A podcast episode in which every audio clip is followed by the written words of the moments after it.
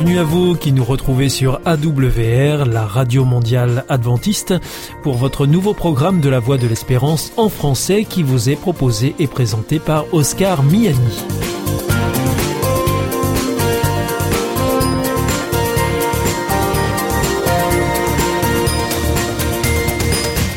C'est donc parti pour les 30 prochaines minutes ensemble. Merci de votre fidélité à la voix de l'espérance. Vous êtes toujours plus nombreux à nous écouter sur les ondes, par internet ou aussi grâce à votre téléphone. D'ailleurs, je vous rappelle tout de suite les numéros qui ne sont absolument pas surtaxés. Alors si vous voulez nous écouter avec votre téléphone depuis la France, eh bien vous composez le 01 80 14 44 77. Si vous êtes en dehors de France, eh bien vous composez le 00 33 1 80 14 44 77. Et depuis les États-Unis, eh bien c'est le 1 712 432 9978. Alors aujourd'hui, au programme, nous vous proposons votre rendez-vous santé avec le docteur Jean Lincey. Ensuite, ce sera votre émission Top Cuisine. Et là, je serai en compagnie de Cécile Hermeline, paysanne cuisinière. Et pour finir, ce sera un temps de réflexion avec le pasteur Pierre Péchou dans la chronique que vous connaissez bien, Vers d'autres cieux.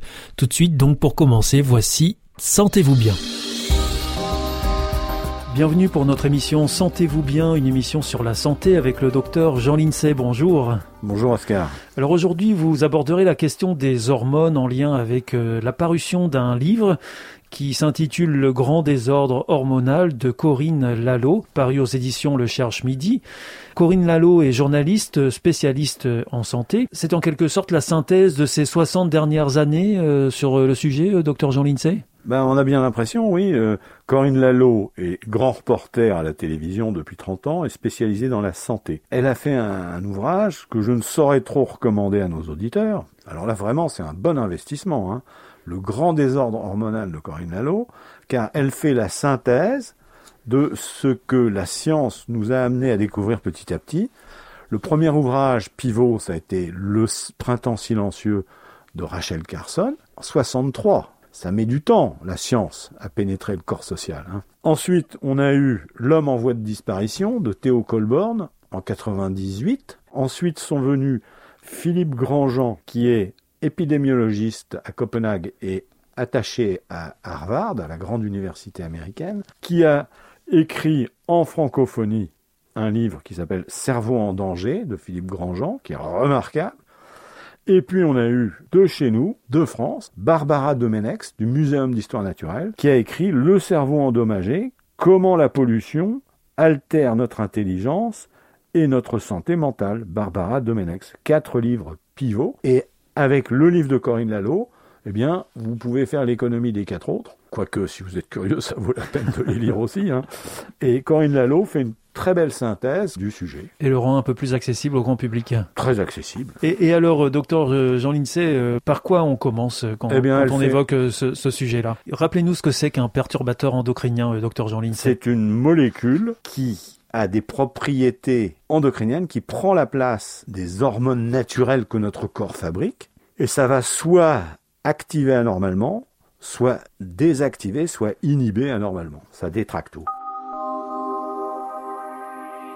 Où est-ce qu'on trouve ces perturbateurs endocriniens? Euh, D'où viennent-ils? L'homme a fabriqué souvent ces perturbateurs endocriniens pour des raisons physico-chimiques, sans se rendre compte que ça avait des effets euh, parallèles qui n'étaient pas prévus, quoi, des propriétés, et agissent à des doses infinitésimales. Surtout la grosse affaire, c'est que ça agit à des doses très très faibles. Et alors donc on peut retrouver ça dans la pollution de l'air, on peut retrouver ça euh, dans une bouteille de plastique par exemple. Euh. C'est tout ce qu'on mange et tout ce qu'on boit et tout ce qu'on respire. Dit comme ça, euh, ça peut faire peur, non?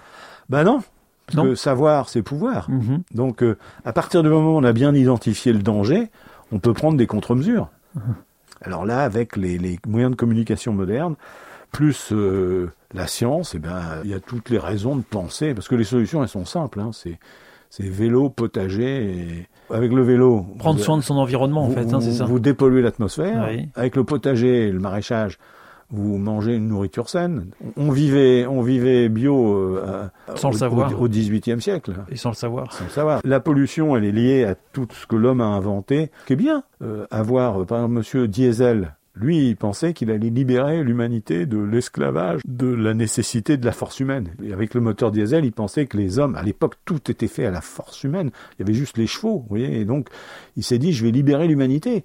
Et, ben, le diesel s'est révélé redoutable. Il n'avait pas pu anticiper ce qui allait se passer. Non, il ne pouvait pas, pouvait pas anticiper. Oui. Mais maintenant, on sait. Mhm. Donc, on fait des diesels dépollués. On... Puis le, mouvement vélo, euh, il n'y a pas plus dépolluant que de faire que se déplacer à vélo. Hein. Ça, c'est vrai. je vous donne quelques exemples de, de molécules, je pense. Hein. Oui. La plus classique, c'est le, le bisphénol. Qu'on trouve dans le plastique C'est le plastique transparent. Pas uh-huh. tous les plastiques transparents, mais beaucoup de plastiques. Le, par exemple, les CD. D'accord. Et ça, c'est polluant et ça génère des, des ben, perturbateurs endocriniens. C'est estrogénique. C'est un assemblage de bisphénol. Quand vous faites comme une chaîne de bisphénol, vous les, vous les assemblez, les bisphénols, ça donne ce qu'on appelle le polycarbonate, c'est-à-dire le plastique transparent. Oui. Mais il y a des petits bouts, évidemment, de bisphénol qui s'en vont. Imperceptible, quoi. Hein. Imperceptible, oui. les, tickets de caisse sont, contiennent du bisphénol. Euh, les, biberons, on a eu un gros problème avec les biberons. Les, biberons en bisphénol, sauf avec du lait chaud, ça détache des bouts de, bisphénol. Les biberons en polycarbonate faisaient que les bébés étaient imprégnés de bisphénol.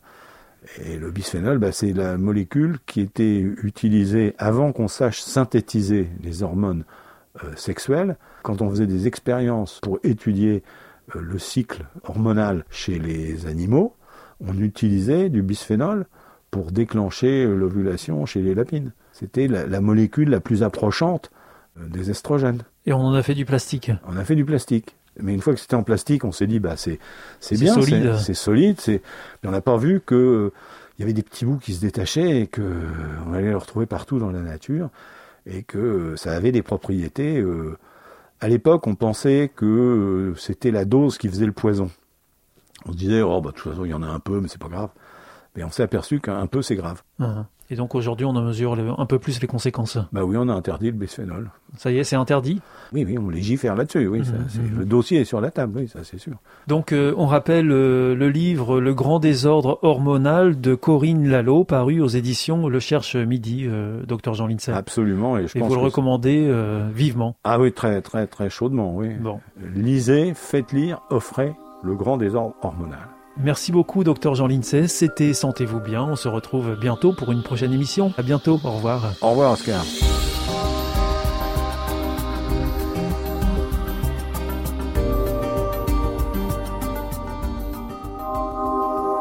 Vous aussi, votre santé vous intéresse? Alors, si vous souhaitez en savoir plus, demandez-nous l'ouvrage Santé et bien-être des éditions Vie et Santé. Nous aurons le grand plaisir de vous en adresser un exemplaire gratuitement sur simple demande de votre part à france.awr.org.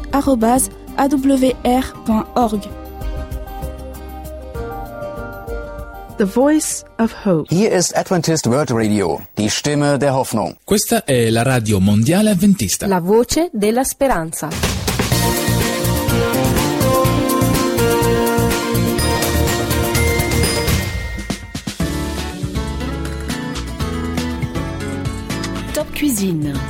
Une émission savoureuse et bonne pour la santé, présentée par Oscar Miani. Bienvenue pour notre émission Top Cuisine. Nous avons le plaisir aujourd'hui de retrouver Jasmine euh, Lopez. Bonjour. Bonjour Oscar. Alors donc euh, vous nous accompagnez euh, régulièrement ici à ce micro dans notre émission Top Cuisine pour nous parler de cuisine et notamment de cuisine saine. Et alors aujourd'hui vous nous proposez un gratin de courge au lait de coco. Alors de quelle courge est-ce qu'il s'agit exactement? C'est une courge butternut. Donc euh, type butternut, elle a des propriétés cette courge euh, parce que je crois qu'elle est bonne aussi pour la santé hein, en particulier. Euh, oui, apparemment la courge, elle est très bonne. C'est un légume déjà des saisons hivernales et c'est très bien pour combattre les virus. D'accord. Donc ça va renforcer le système immunitaire. Donc c'est un légume qui c'est très bien pour manger pendant l'hiver. De toute façon, comme ça arrive en hiver, euh, on le mange l'hiver. C'est bien parce que c'est le fruit de la saison. Voilà. pour faire ce gratin de courge. Jasmine, de quoi est-ce qu'on va avoir besoin? Alors, bien évidemment, d'une courge. D'une courge, bien sûr. Butternut, comme on vient de le dire. Oui, mais après, vous pouvez utiliser d'autres courges. hein. En plus de la courge, il nous faudra du lait de coco, ça on l'a compris. Combien est-ce qu'il en faut? 200 millilitres de lait de coco, 3 cuillères à, à soupe d'huile d'olive, Oui. un oignon, une gousse d'ail et euh, le sel, poivre, persil et fromage râpé à la fin pour ceux qui aiment bien le fromage. Top Cuisine. Et donc, euh, pour euh, préparer ce gratin de, de courge au, au lait de coco, par quoi est-ce que vous commencez là, euh, Jasmine Déjà, on va déjà préchauffer euh, le four et puis on va prendre euh, notre courge, Oui. on va la laver parce qu'on va utiliser la peau aussi, on va bien la laver. On va la vider. Oui, parce qu'il y a des graines à Il y l'intérieur. a des graines à l'intérieur, Mhm. on va tout enlever et on va la couper en petites tranches, D'accord.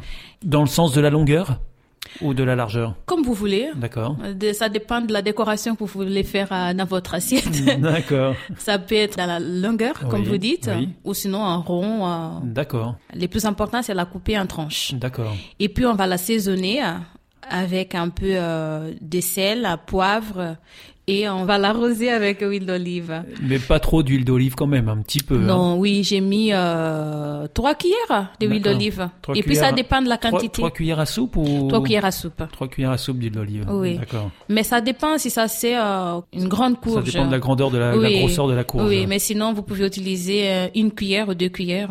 Et alors donc une fois qu'on a fait ça, on l'a disposé dans un plat, c'est ça? On va les disposer dans un plat, Oui. dans un plat au four, euh, si large, parce Oui. qu'il faut que chaque euh, tranche ait à sa place. Et puis on va l'enfourner. D'accord. Et, Et ça on- pendant combien de temps? Alors ça, le temps, on va se dire à 10 minutes, mais on va laisser cuire euh, la courge d'un côté et euh, de l'autre côté après. On va Ah. la tourner. Donc le principe de base, c'est qu'on enfourne d'un côté pendant 10 minutes, Oui, on retourne la courge Oui. et on enfourne à Ah. nouveau 10 minutes euh, pour Oui. cuire de l'autre côté. oui. Donc une fois qu'on a cuit la courge Oui. des deux côtés, qu'est-ce qu'il faut faire? On va l'enlever du four. Oui. Et on va préparer à côté euh, dans une sauteuse ou en même temps que la courge est dans le four. hein, on peut préparer à côté. Pour euh, gagner du temps euh, oui, pour gagner Mhm. du temps. Dans une sauteuse, on va rajouter l'oignon, l'ail haché, les deux hachés et un peu d'huile d'olive. Un tout petit peu d'huile d'olive. On va faire revenir à feu doux pendant 5-10 minutes, le temps que l'oignon il soit mou. Pas grillé par contre. Non, non, pas grillé parce que c'est pas bien pour la santé. Ah, donc voilà. De préférence, rajouter un peu d'eau. D'accord. Une cuillère à, à soupe, deux cuillères à soupe Avec d'eau. avec l'huile. Avec huile. Mhm, Comme ça, ça va pas griller. D'accord. Ça va cuire euh, doucement. Mhm. Et après, on va rajouter le lait de coco. Et après ça, la quantité, euh, c'est vous aussi à voir. hein. J'ai mis euh, 200 millilitres de lait de coco. Oui. Mais pour ceux que peut-être n'aiment pas trop le lait de coco, ils peuvent mettre un peu moins. Oui. Ou pour ceux qui aiment bien, ils peuvent mettre plus. euh, C'est au choix. selon le, le goût de chacun. Selon le goût de chacun. Mhm. Voilà. Et avec ce Et- lait de coco, euh, On va rajouter à la préparation qu'on a fait avec euh, oignon et l'ail. d'accord. On va bien mélanger. On prend la préparation que voilà le- la courge qui était dans le four. La cuisson, ça dépend aussi euh, de chacun. Il y en a qui aiment bien cuite, il y en a qui aiment quand c'est Plus ferme. plus ferme. Mhm. Ça aussi, c'est au choix. D'accord. Et mais en général, vous laissez ça combien de temps au four? 10 minutes chaque côté. Top Cuisine. Oui, ça, une fois que la courge elle est cuite des deux côtés, euh, Oui. c'est c'est fait. Mais ensuite, euh, vous redisposez la courge dans le plat avec euh, la sauce euh, dont vous nous avez parlé là. Oui, oui. Mhm. Une fois la courge cuite, on la lève du four. Oui, On prend la, la, la sauce qu'on Oui. vient de faire avec le lait de coco. oui. On va le, Le on va la mettre, on va la, la verser par-dessus de la courge. Voilà. Et puis on met le fromage pour terminer. Oui. Et donc on remet tout au four. On remet au four euh, pff, 10 minutes, c'est le bon. temps que le fromage Le- euh, oui, fonde. Le temps que ça gratine un peu. Et on sort du four, On sort du four, c'est prêt à manger. on sert. Voilà, ça, ça donne envie. Ça- chaud. On sert, il faut que ça soit chaud. Et c'est un plat complet. Il fallait peut-être accompagner avec euh, un peu du riz. Du riz, par exemple. Des pâtes, ceux qui aiment. euh. Un peu de, de- Donc un petit accompagnement à un côté. petit accompagnement de côté. Voilà, merci beaucoup euh, Jesmilène euh, Lopez. C'était euh, le gratin de courge au lait de coco. Oui. Euh, et c'était une recette que vous nous proposez dans cette émission Top Cuisine. On se retrouve bientôt pour euh, une nouvelle proposition de recette. Euh, Jesmilène, de Eh quoi oui. est-ce que vous nous parlerez? La prochaine fois, j'ai pensé euh, à vous proposer un dessert. Un Donc, dessert. C'est un panna cotta au lait de coco. Encore. Amandes et mangue. Alors on, on se régale d'avance. À bientôt, merci, au revoir Jasmine. Au revoir, merci. C'était Top Cuisine, présenté par Oscar Miani.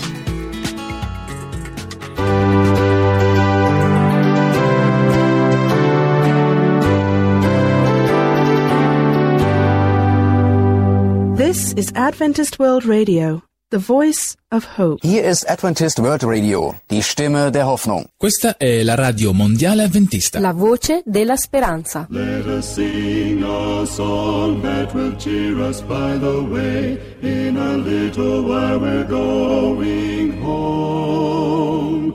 For the night will end in the everlasting day. In a little while we're going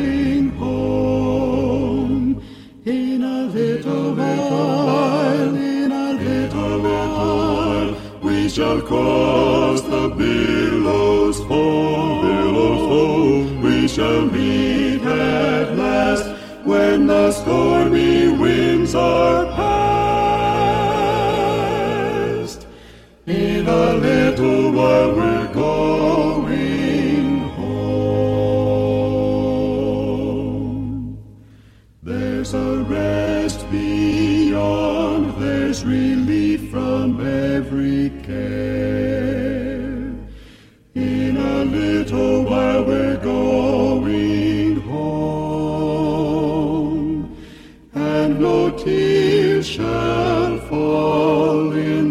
city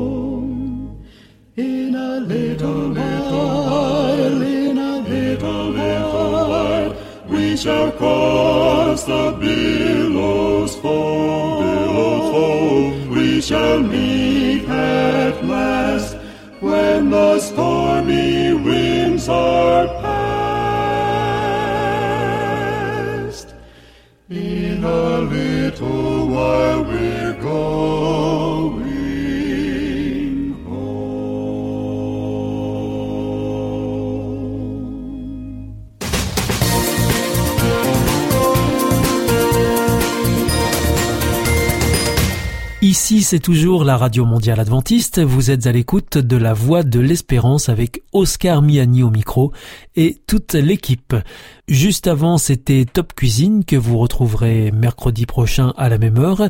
Je vous rappelle que vous pouvez nous écouter sur les ondes, sur Internet aussi, sur les www.awr.org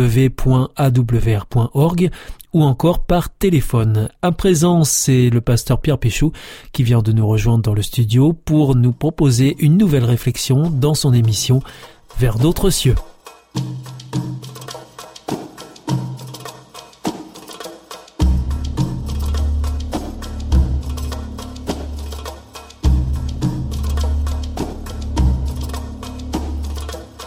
Pierre Péchou, bonjour et bienvenue pour notre émission Vers d'autres cieux. Bonjour Oscar, chers auditeurs, bonjour. Alors vous venez à ce micro aujourd'hui nous proposer une réflexion à partir d'un texte de la Bible et c'est un passage de l'Apocalypse au chapitre 3 verset 20. Je me tiens à la porte et je frappe. Si quelqu'un m'entend et ouvre la porte, j'entrerai chez lui, je dînerai avec lui et lui avec moi. Alors Pierre Péchou, qu'est-ce que ce texte a, à nous dire au, au fond? Alors, ce texte déjà, euh, il parle de Jésus, ou plus précisément, c'est Jésus qui parle. Oui, c'est Jésus qui parle dans ce texte. Voilà, donc ça c'est important à le dire. Donc Jésus dit, je me tiens à la porte et je frappe. Du coup, je vous relis le texte. Si quelqu'un m'entend et ouvre la porte, j'entrerai chez lui, je dînerai avec lui et lui avec moi. Ce texte, c'est un texte du début du livre de l'Apocalypse, et euh, c'est le thème de la venue de Jésus en fait. Alors quand j'ai dit ça... Quand vous dites la venue de Jésus, à quoi euh, vous faites allusion? Alors, ah bah, deux choses différentes. Euh, le Nouveau Testament commence par nous présenter euh, ce qu'on appelle le temps où Jésus était parmi nous. C'est un temps avec ses disciples d'enseignement, de, de représentation du vrai Dieu. Et c'est un temps qui dure quelques années jusqu'à euh, Jésus arrêté, mort sur la croix, ressuscité, qui monte au ciel. Mais euh, quand il monte au ciel, il dit aussi ⁇ Je reviendrai ⁇ Alors souvent quand on parle de la venue de Jésus, c'est ce qu'on appelle plus euh, précisément le retour de Jésus. là, Mhm. on est au cœur de l'espérance chrétienne. Jésus est venu, il est mort, ressuscité, il est monté au ciel, mais il dit, je reviendrai vous chercher pour vous prendre avec moi. En même temps, quand Jésus est ressuscité avant de monter définitivement au ciel, il passe quelque temps avec les disciples, et là, il leur dit, je suis avec vous tous les jours jusqu'à la fin. Et on est dans cette tension qui est très biblique entre un euh, déjà accompli et un à venir. Et donc, on peut voir aussi la venue de Jésus comme une venue peut-être plus spirituelle, mais qui euh, accomplit la parole de Jésus qui disait, je suis avec vous tous les jours jusqu'à la fin du monde. Donc, le croyant aujourd'hui attend à la fois une venue, euh, Une seconde venue. une seconde venue physique qui inaugure ce temps de paix, euh, de nouvelles terres, mais en même temps peut jouir dès maintenant de la présence de Jésus en esprit, puisque c'est par l'esprit que Jésus peut être présent tous les jours. Mais alors, il y a, on, on sent qu'il essaie de faire euh, comprendre quelque chose à travers euh, ce passage, puisque il y a cette notion de porte, mais aussi d'attendre à la porte sans la forcer finalement. Voilà, je pense que là on va, on- est dans l'enseignement que je veux retirer de ce texte, c'est la venue ne peut pas être intrusive, ne peut pas être forcée. Alors je pense que l'image parle très clairement d'elle-même, et chacun est à même de s'imaginer la scène. Vous êtes chez vous, et il y a la porte d'entrée, et de l'autre côté, vous avez Jésus qui frappe et qui dit si quelqu'un m'entend et ouvre la porte, à ce moment-là j'entrerai chez lui. Souvent j'aime à- faire remarquer que Jésus insiste dans le sens où il y a deux sons différents, c'est-à-dire qu'il frappe à la porte, mais il dit aussi si quelqu'un entend ma voix, m'entend. Donc on imagine concrètement Jésus qui frappe, mais qu'en même temps qui dit c'est moi, je suis là. Et euh, voilà, il, il a vraiment cette envie d'entrer, mais il ne force pas la porte. Alors c'est intéressant parce que il y a toujours de toute façon, au-delà de, du premier message qui obligatoirement est un message spirituel concernant Dieu, je trouve qu'il y a souvent des, des leçons de vie. Là, on a une, une leçon par rapport à l'attitude à adopter euh, dans voilà dans le respect de, de l'autre et, et de sa de sa liberté de nous accueillir ou pas. À un moment, on peut pas forcer la porte d'entrée euh, de quelqu'un, même si on pense que la rencontre sera profitable pour les deux. Eh bien, on doit être à la porte et attendre que l'autre ouvre. Et là, je pense que c'est intéressant d'un point de vue. euh, voilà, on peut mettre même presque la spiritualité de côté, être juste dans les rapports l'un à l'autre, hein, dans la psychologie. Vous pouvez jamais violer la conscience de quelqu'un. Vous pouvez, euh, voilà, lui parler, lui dire c'est moi, frapper à la porte hein, et attendre que la personne ouvre. Et ce texte continue où Jésus dit ben voilà, si vous ouvrez, j'entrerai chez vous et puis euh, je dînerai avec lui et cette personne dînera avec moi. Alors ça symbolise quoi justement ce, ce dîner, euh, Pierre Alors, Péchou euh, le thème du repas partagé est un thème central dans la Bible euh, qui fonde en fait la relation à l'autre et l'acceptation de l'un et de l'autre. En fait, il n'y a pas d'amitié dans la Bible, de conciliation, de réconciliation sans un repas partagé. On va pas se serrer la main simplement, on va partager le repas, s'asseoir à la même table. Donc ça, c'est intéressant parce que ça veut dire que cette rencontre, elle est une rencontre amicale, fraternelle. En fait, c'est une rencontre d'alliance.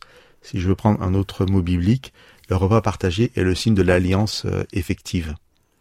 Il y a encore une notion intéressante, c'est que euh, je vous disais tout à l'heure qu'on peut s'imaginer la scène, nous à l'intérieur, quelqu'un de l'autre côté de la porte, et puis on frappe à la porte. Quand il y a cette notion de repas partagé, eh bien moi j'imagine euh, que la personne rentre et partage mon repas que j'ai préparé moi. Mais il y a un autre thème dans la Bible, c'est Dieu qui pourvoit à tout.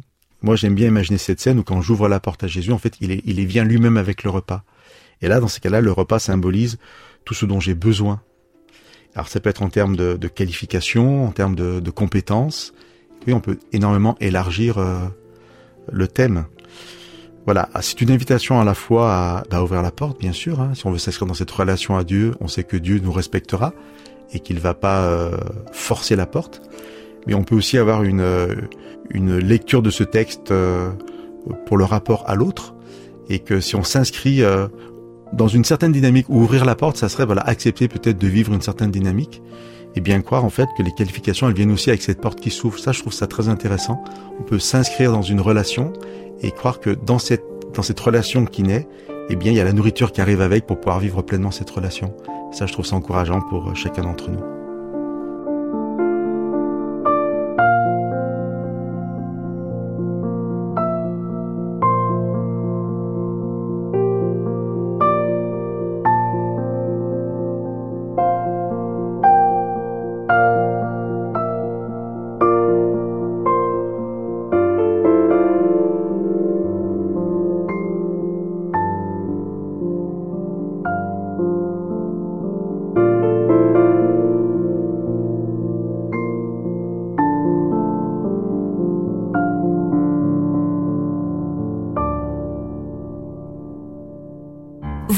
Isolé, désorienté, perdu, en recherche L'IEBC, l'Institut de la Bible par correspondance, vous accompagne et vous propose des cours gratuits à suivre chez vous et à votre rythme.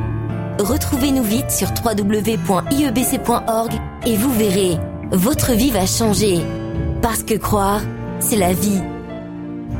Notre émission est maintenant terminée. C'était la Radio Mondiale Adventiste, la voix de l'espérance. Je vous donne rendez-vous dès demain à 4h30 sur les 6155 kHz bande des 49 mètres, à 8h sur les 15145 kHz bande des 19 mètres et à 20h sur les 9780 kHz bande des 31 mètres. Je vous souhaite une très bonne continuation. Que Dieu vous bénisse. À demain.